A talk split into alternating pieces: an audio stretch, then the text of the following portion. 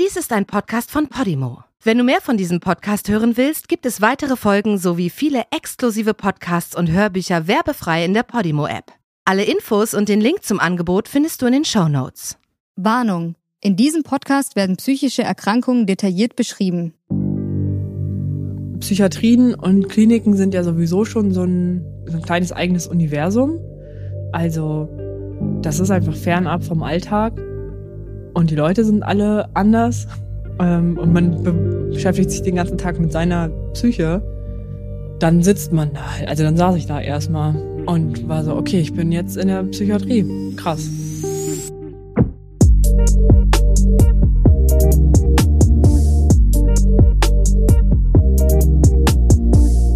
Mein Name ist Selena Piontek und das ist Geschlossene Gesellschaft, ein Original Podcast von Podimo.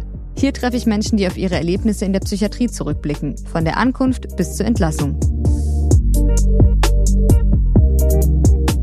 Mit Psychiatrie habe ich persönlich eigentlich überhaupt gar nichts zu tun. Wobei, nach dem Abi wollte ich mal Psychologie studieren, aber meine Noten waren dann viel zu schlecht.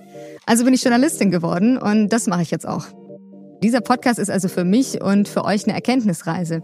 Und alles, was ich hier so zwischendrin auch mal sag, das weiß ich, was mir meine Gesprächspartner erzählt haben. Eine davon ist die Vera, die habt ihr gerade am Anfang schon gehört. In sechs Folgen erzähle ich also ihre Geschichte und noch die von drei anderen Menschen. Und alle waren wie Vera schon mal in der Psychiatrie. Klar, die allermeisten von uns kennen wen, der in Psychotherapie ist oder waren sogar selbst schon mal in Behandlung. Aber in der Psychiatrie, das ist echt nochmal eine andere Nummer. So richtig mit Klinik und Aufenthalt und anderen Patienten. Das erleben in Deutschland jedes Jahr nicht mal ein Prozent der Bevölkerung.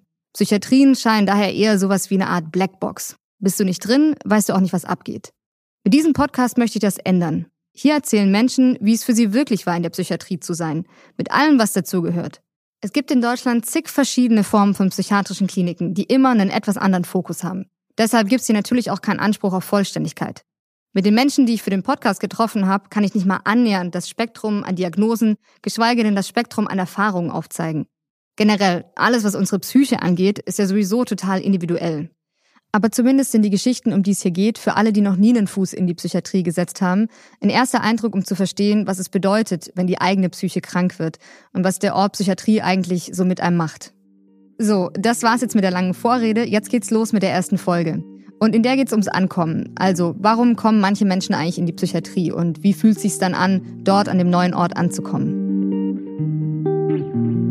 In dieser Folge treffen wir Benjamin, Iris und Vera jeweils in den Situationen, in denen bei ihnen gerade mal so gar nichts mehr okay war. In den Momenten, in denen sie wussten, irgendwas stimmt einfach nicht mit mir. So, und jetzt geht's erstmal los zu Iris. So, da sind wir.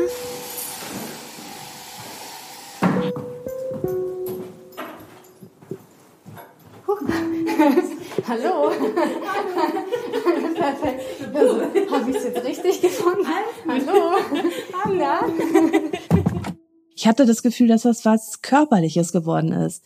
Also nicht dadurch, dass ich jetzt weniger grübel, dass ich dann dadurch einschlafe, sondern dass das irgendwie so in dieses ganze System übergegangen ist, dass da quasi wie so ein Schalter fehlt, der normalerweise in den Schlaf führt. So. Also subjektiv habe ich gar nicht geschlafen. Tag und Nacht gleicht sich irgendwie an. Also man ist dann ja nach, was weiß ich, einer guten Woche, ist man ja tags genauso in Trance wie nachts. Also da ist man nicht ganz wach und nicht im Schlaf. Da ist man wie in so, einem, in so einer Zwischenwelt gefangen. Man ist nicht mehr in der Lage, den Alltag zu bestreiten. Und man geht in den Supermarkt und sieht nur noch bunte Farben. Iris weiß eigentlich schon seit sie 20 ist, dass sie eine bipolare Störung hat. Früher nannte man das oft auch manisch-depressiv. So oder so meint es das Leben zwischen zwei extremen Gefühlspolen, die oft nahtlos ineinander übergehen können. Und das hier, was Iris gerade beschrieben hat, ist der depressive Part ihrer Erkrankung. Klar, jeder fühlt sich mal irgendwie down, aber Iris fühlte sich so einfach acht Monate am Stück ohne Unterbrechung. Die meiste Zeit über erzählt mir Iris, äh, liegt sie in der depressiven Phase eigentlich nur so rum oder hat mal mit ihrer Mutter so ein bisschen Scrabble gespielt. Bis zu dem einen Tag im April, an dem sich dann plötzlich was für sie änderte. Und dann kam der Tag X, das war der 1. April 2009 und da konnte ich plötzlich wieder schlafen. Der 1. April war quasi der Startschuss in die Manie. Aber das konnte man ja so noch nicht ahnen. Ja. Jedenfalls nicht in dieser Drastik. Dann dachte man erst so, wie geil ist das denn? Extrem, also extrem schmerzhaft natürlich auch. Es ist nur noch der Moment. Die Konsequenz gibt gibt's eigentlich gar nicht. Das kann ja so weit gehen, dass also es passieren ja auch so ganz kuriose Unfälle in Money, die teilweise auch im Tod enden. Iris beschreibt, dass sie sich in der manischen Phase immer selbst total übersteigert wahrgenommen hat. Also sehr impulsiv und irgendwie schrankenlos. Geschlafen hat sie da immer noch nicht besonders viel, aber sie ist dann in dieser Phase so dermaßen gepusht, dass ihr das eigentlich egal ist. Also sowieso juckt sie jetzt in der Phase nicht mehr besonders viel. Dann stolper ich quasi in so ein Bekleidungsgeschäft rein. Denke so, Mensch, das sind ja tolle Sachen. Das sieht ja super aus und das sieht aber auch genauso toll aus und das auch noch. Und dann denkst du, ach, so viel Geld hast du ja gar nicht, auch nicht mehr auf dem Konto. Na gut, dann musst du ein paar Etiketten raustrennen. Zick, zack, schnipp, schnapp. Gerissen, geschnitten, zwischendurch noch einen Finger geschnitten, bisschen Blut äh, hinterlassen und dann irgendwie alles zusammengeknüllt in einen großen Sack. Ich weiß gar nicht, wo ich den her hatte. Und dann bin ich mit so einem prallvollen Riesensack voll Kleider irgendwie aus dem Laden wieder rausgekommen und keiner hat es bemerkt.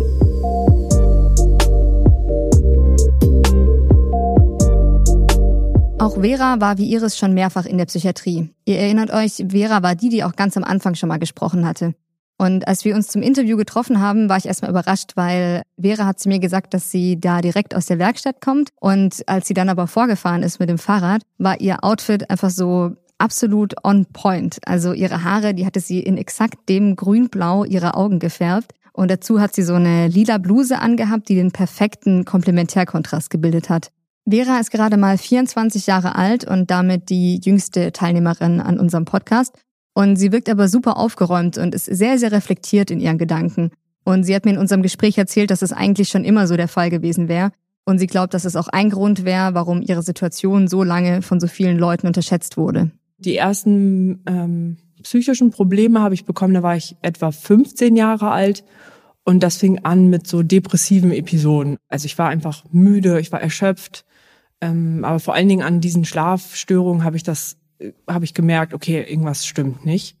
Ich hatte eine ähm, Angina zu der Zeit und musste Penicillin nehmen. Und mir hat das so, so eine Angst gemacht, auf einmal Medikamente zu nehmen dass ich schon, dass ich kaum Zigaretten geraucht habe, dass ich meine Pille abgesetzt habe, weil ich so Angst hatte, dass das, dass irgendwas davon so miteinander wechselwirkt. Ich hatte keine Symptome körperlich, außer so Herzrasen. Aber die Angst war so doll, dass ich mit dem Gedanken abends eingeschlafen bin, dass, also wenn ich jetzt irgendwie sterben sollte, dann bitte jetzt. Vera war gerade mal acht Jahre alt, als ihr Vater gestorben ist. Und ihre Mutter stand dann alleine mit ihr und ihrer Schwester da. Und damit kam die Mutter nicht so besonders gut klar. Sie war halt so Quartalstrinkerin und das bedeutete, dass es von einem Tag auf den anderen hat sich die Lage für sie wohl verändert und ich kam zum Beispiel bei uns auf die Terrasse und meine Mutti war sturzbesoffen und ich wusste nicht, was passiert ist. Ich bin mit 13 Jahren zum Jugendamt gegangen und habe gesagt, ich möchte nicht mehr zu Hause leben. Meine Mutter ist Alkoholikerin. Die Zustände sind nicht tragbar für mich.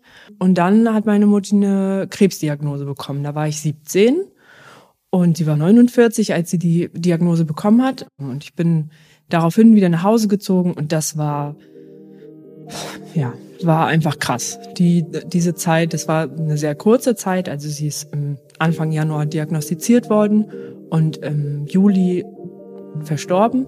Kurz nach dem Tod meiner Mutter bin ich 18 geworden. Im September 2013, also eben ein paar Monate nach dem Tod, hatte ich meinen ersten Klinikaufenthalt.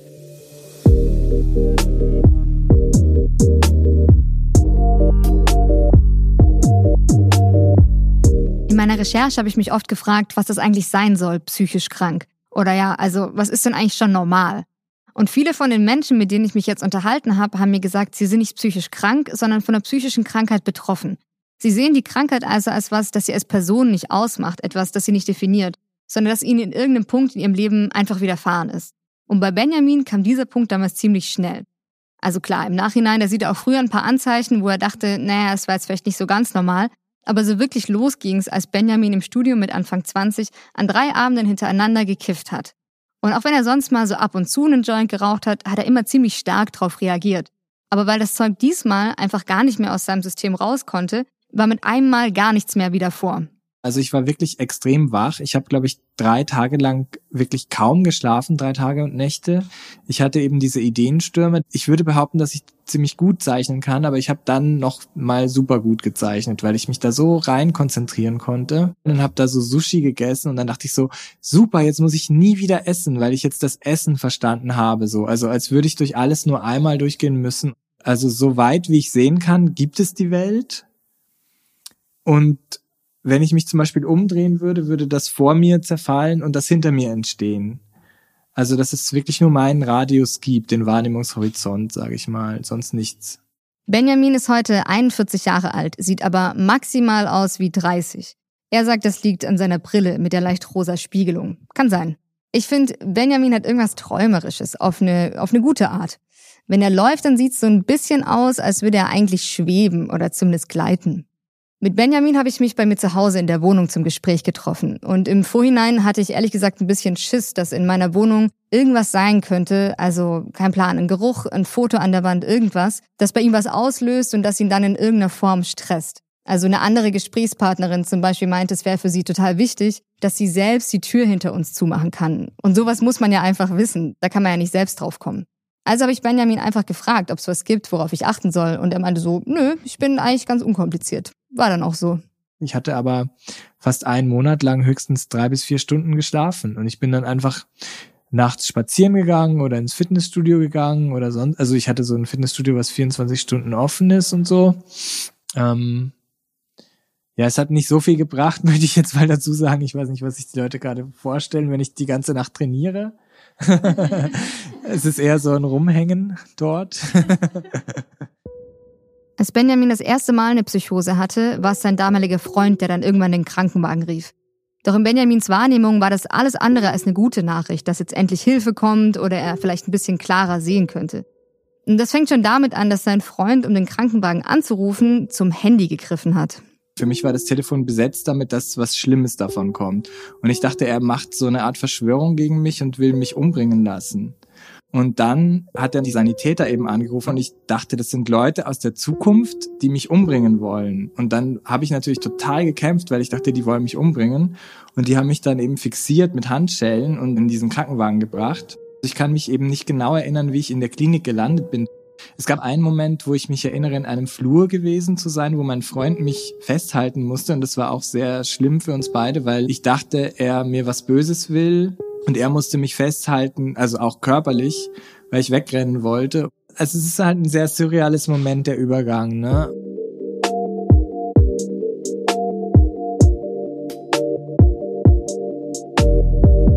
Jeder von uns kann krank werden, ob körperlich oder im Kopf. Eine der ersten Anlaufstellen in Situationen, in denen irgendwie gerade mal so gar nichts gut zu laufen scheint, ist der Krisendienst. In Berlin gibt's den zum Beispiel mit neun Standorten auf das ganze Stadtgebiet verteilt. Telefonisch ist der Krisendienst in Berlin sogar rund um die Uhr erreichbar.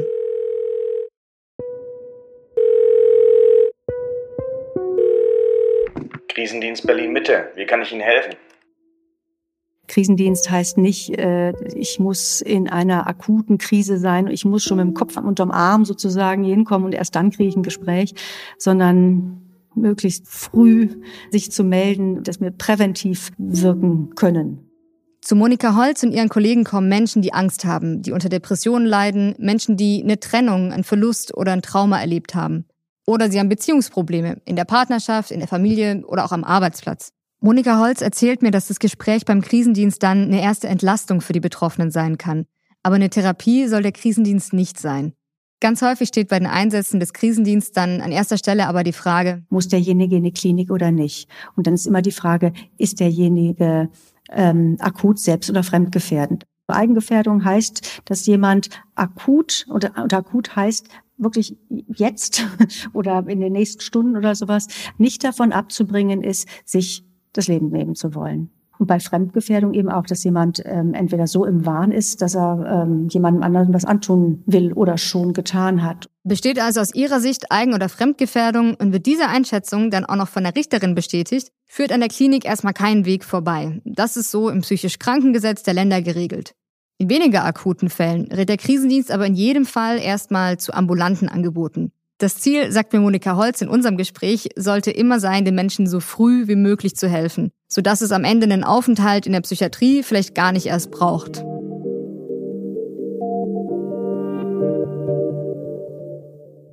Vorhin hat mir Benjamin beschrieben, wie er in seiner psychotischen Phase dachte, sein Freund will ihn umbringen und die Rettungssanitäter wären Menschen aus der Zukunft, die es auch auf ihn abgesehen hätten. Und Benjamin kann sich an manche Einzelheiten aus seiner psychotischen Phase auch gar nicht mehr so richtig erinnern. Und diese Erinnerungslücken, die beschreibt auch Iris von ihrer Manie. Zum Beispiel meint sie dann, sie glaubt, dass sie fünfmal in der Klinik war, aber sie weiß es nicht so genau. Benjamin hat mir erzählt, dass er glaubt, das liegt daran, dass die Wahrnehmung in diesen Phasen aber so dermaßen weit von der eigentlichen Realität entfernt ist, dass das Gehirn das einfach nicht mehr auf die Kette bekommen kann. Aber an eines hat er sich noch ganz genau erinnert und das ist die Angst, die er verspürt hat.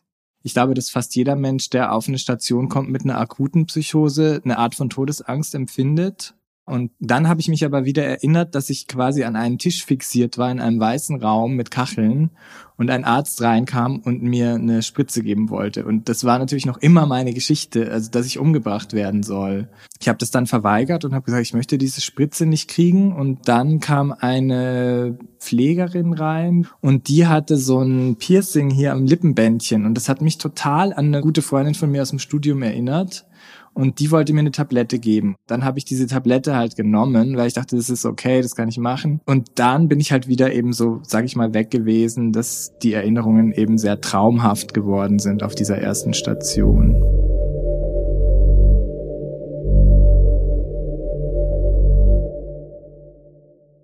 Die Kliniken sind eigentlich eine Art Kriseninterventionszentren, aber das geht immer um Wochen und, und selten mal um Monate, nie um Jahre. Ne? Das muss man sich einfach nochmal klar machen. Das ist Professor Dr. Andreas Heinz, Direktor der Klinik für Psychiatrie und Psychotherapie an der Charité in Berlin. Und er hat mir erzählt, dass wie in jedem anderen medizinischen Bereich auch, auch in der Psychiatrie der stationäre Aufenthalt eigentlich nur dann in Frage kommt, wenn der Patient auch wirklich schwer krank ist. Und ich habe mich aber gefragt, weil ich das in den Geschichten so häufig gehört hatte, ob psychisch oder schwer psychisch krank zu sein auch immer bedeutet, gezwungenermaßen in die Psychiatrie zu müssen. Sie müssen überlegen, bei uns, wir haben 1400 Patienten, aber die, die Zahl der Menschen, die mit äh, Zwangsunterbringungen kommen, ist begrenzt. Das liegt so bei acht bis zehn Prozent. Also das sind 140 und nicht 1400. Und die, die dann tatsächlich über die Unterbringung hinaus, also die richterliche Anordnung, dass sie jetzt im Krankenhaus bleiben sollen, ähm, tatsächlich Zwangsmittel, äh, die auch extrem unangenehm sein können, wie dass man zum Beispiel ne, bei gewalttätigen Angriffen auf andere fixiert wird für ein paar Stunden, das ist bei ein Prozent ungefähr, ja, in schlechten Jahren bei zwei Prozent. Das heißt, da geht's zwischen 14 und, und 28 Menschen, denen das widerfährt im Jahr. Also so Situationen gibt's, ne, soll man auch gar nicht schönreden, aber genau dafür gibt's eigentlich eben ein relativ ausgefeiltes juristisches System. Okay, es kann also an zwei Stellen zu Zwang kommen. Einmal bei der Einweisung, wenn man nicht freiwillig in die Psychiatrie möchte. Das war das mit der Eigen- und Fremdgefährdung. Das sind acht bis zehn Prozent. Das heißt also, neun von zehn Menschen auf der psychiatrischen Station sind dort, weil sie das so wollen. Und das zweite ist der Zwang, der erst nach der Einweisung ausgeübt wird. Und das sind die ein Prozent, von denen Professor Heinz gerade sprach. Was es damit auf sich hat und warum sowas wie eine Fixierung am Bett überhaupt anscheinend manchmal braucht, will ich dann in der Folge mit der Therapie nochmal klären. Iris und Benjamin kamen beide mehrfach unfreiwillig in die Psychiatrie. Und Iris beschreibt hier einmal, wie sie das erlebt hat. Also da war ich irgendwie zu meiner Mutter gefahren und dann ist es zu einem Streit gekommen. Und dann bin ich also in übelsten Beschimpfungen irgendwie da bei ihr die Treppe runtergestapft, so, ja. Und hab dann wohl irgendwas gesagt, ich glaube so wie, ich laufe jetzt zur Kreuzung und am besten wäre es, wenn ich weiter renne, so ungefähr was natürlich, also es war ja nicht ernsthaft, aber es quatscht man so raus, einfach dieser Affekt, so dieses Gott, so, ja. Und sie natürlich aber in größter Sorge. Ich war dann inzwischen bei der Kreuzung 300 Meter weiter, hatte mich komplett beruhigt. Denn so schnell, wie das hochkochen kann, so schnell kann das auch wieder runterkommen. Da bin ich ganz entspannt ans Handy und sie meinte, was machst du denn gerade? Ich so, ja, ich laufe jetzt gerade zu Oja, also meiner Oma, ja, die wohnte da auch unweit und plötzlich bam, bam, bam, waren es ja Polizisten. Also ich dachte erst, wie absurd ist das denn von meiner armen Großmutter, die war Ende 90 irgendwie. Ähm, dann äh, habe ich versucht, irgendwie so zu erklären, dass es mir gut geht, aber sie hatten ja quasi den deutlichen Auftrag oder diese Äußerung, also wenn man ja quasi so eine Äußerung tätigt, die in Richtung Suizid geht, dann wird da irgendwie immer gehandelt. Ne? Dann habe ich versucht zu erklären, dass dem nicht so ist. Nein, war aber nicht zu wollen. Und dann, haben, dann hab ich, wollte ich nicht gleich mit. Und am Ende wurde ich mit Handschellen vor meiner Großmutter ins Polizeiauto gezerrt. Und dann ähm, seid ihr zusammen, die Polizei und du, ins Krankenhaus. Ins Krankenhaus. Hm? Wenn man mit Zwang in eine Psychiatrie kommt, denkt man gar nichts. Da denkt man nur, ich hasse euch alle. Kurze Side Note, es darf hier übrigens auch gelacht werden. Mein Gespräch mit Iris dauerte dreieinhalb Stunden und ich hätte im Vorhinein viel Geld verwettet, dass ich niemals in einem Gespräch über psychische Erkrankungen und das Leben in der Psychiatrie so viel lachen würde. Iris sagt, klar weiß sie, dass viele der Situationen super tragisch waren, aber das ändert für sie nichts dran, dass sie auch einen guten Anteil an Komik hatten. Und wenn Iris erstmal so richtig anfängt zu lachen, kann man eigentlich eh nicht mehr anders, als mitzumachen.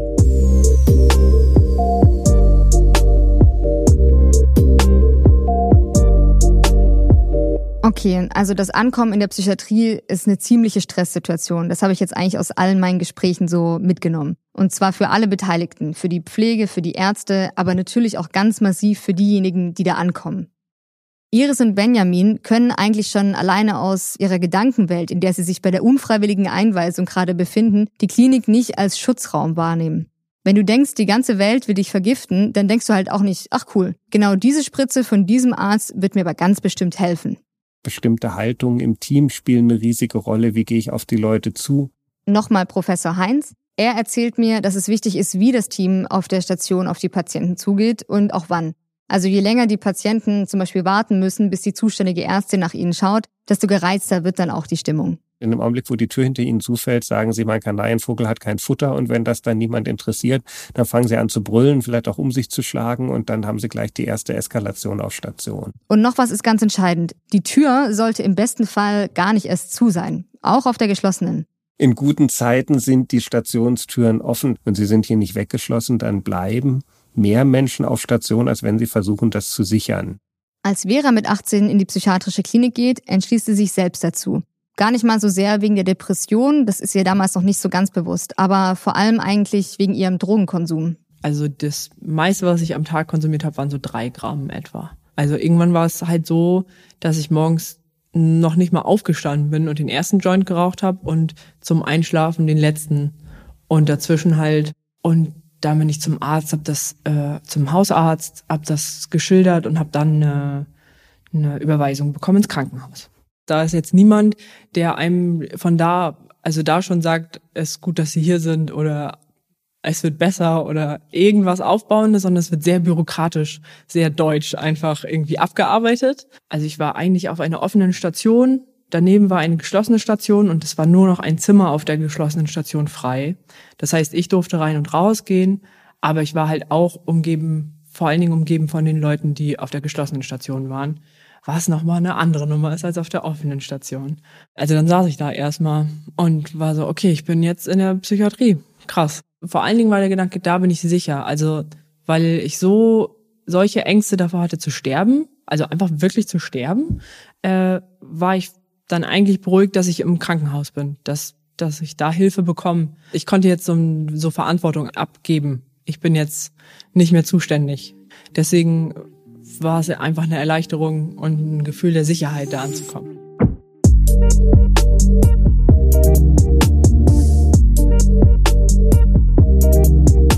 Benjamin, Iris und Vera sind jetzt also erstmal angekommen. Aber um ihre Probleme dann irgendwann auch therapieren zu können, braucht es erstmal eine Diagnose.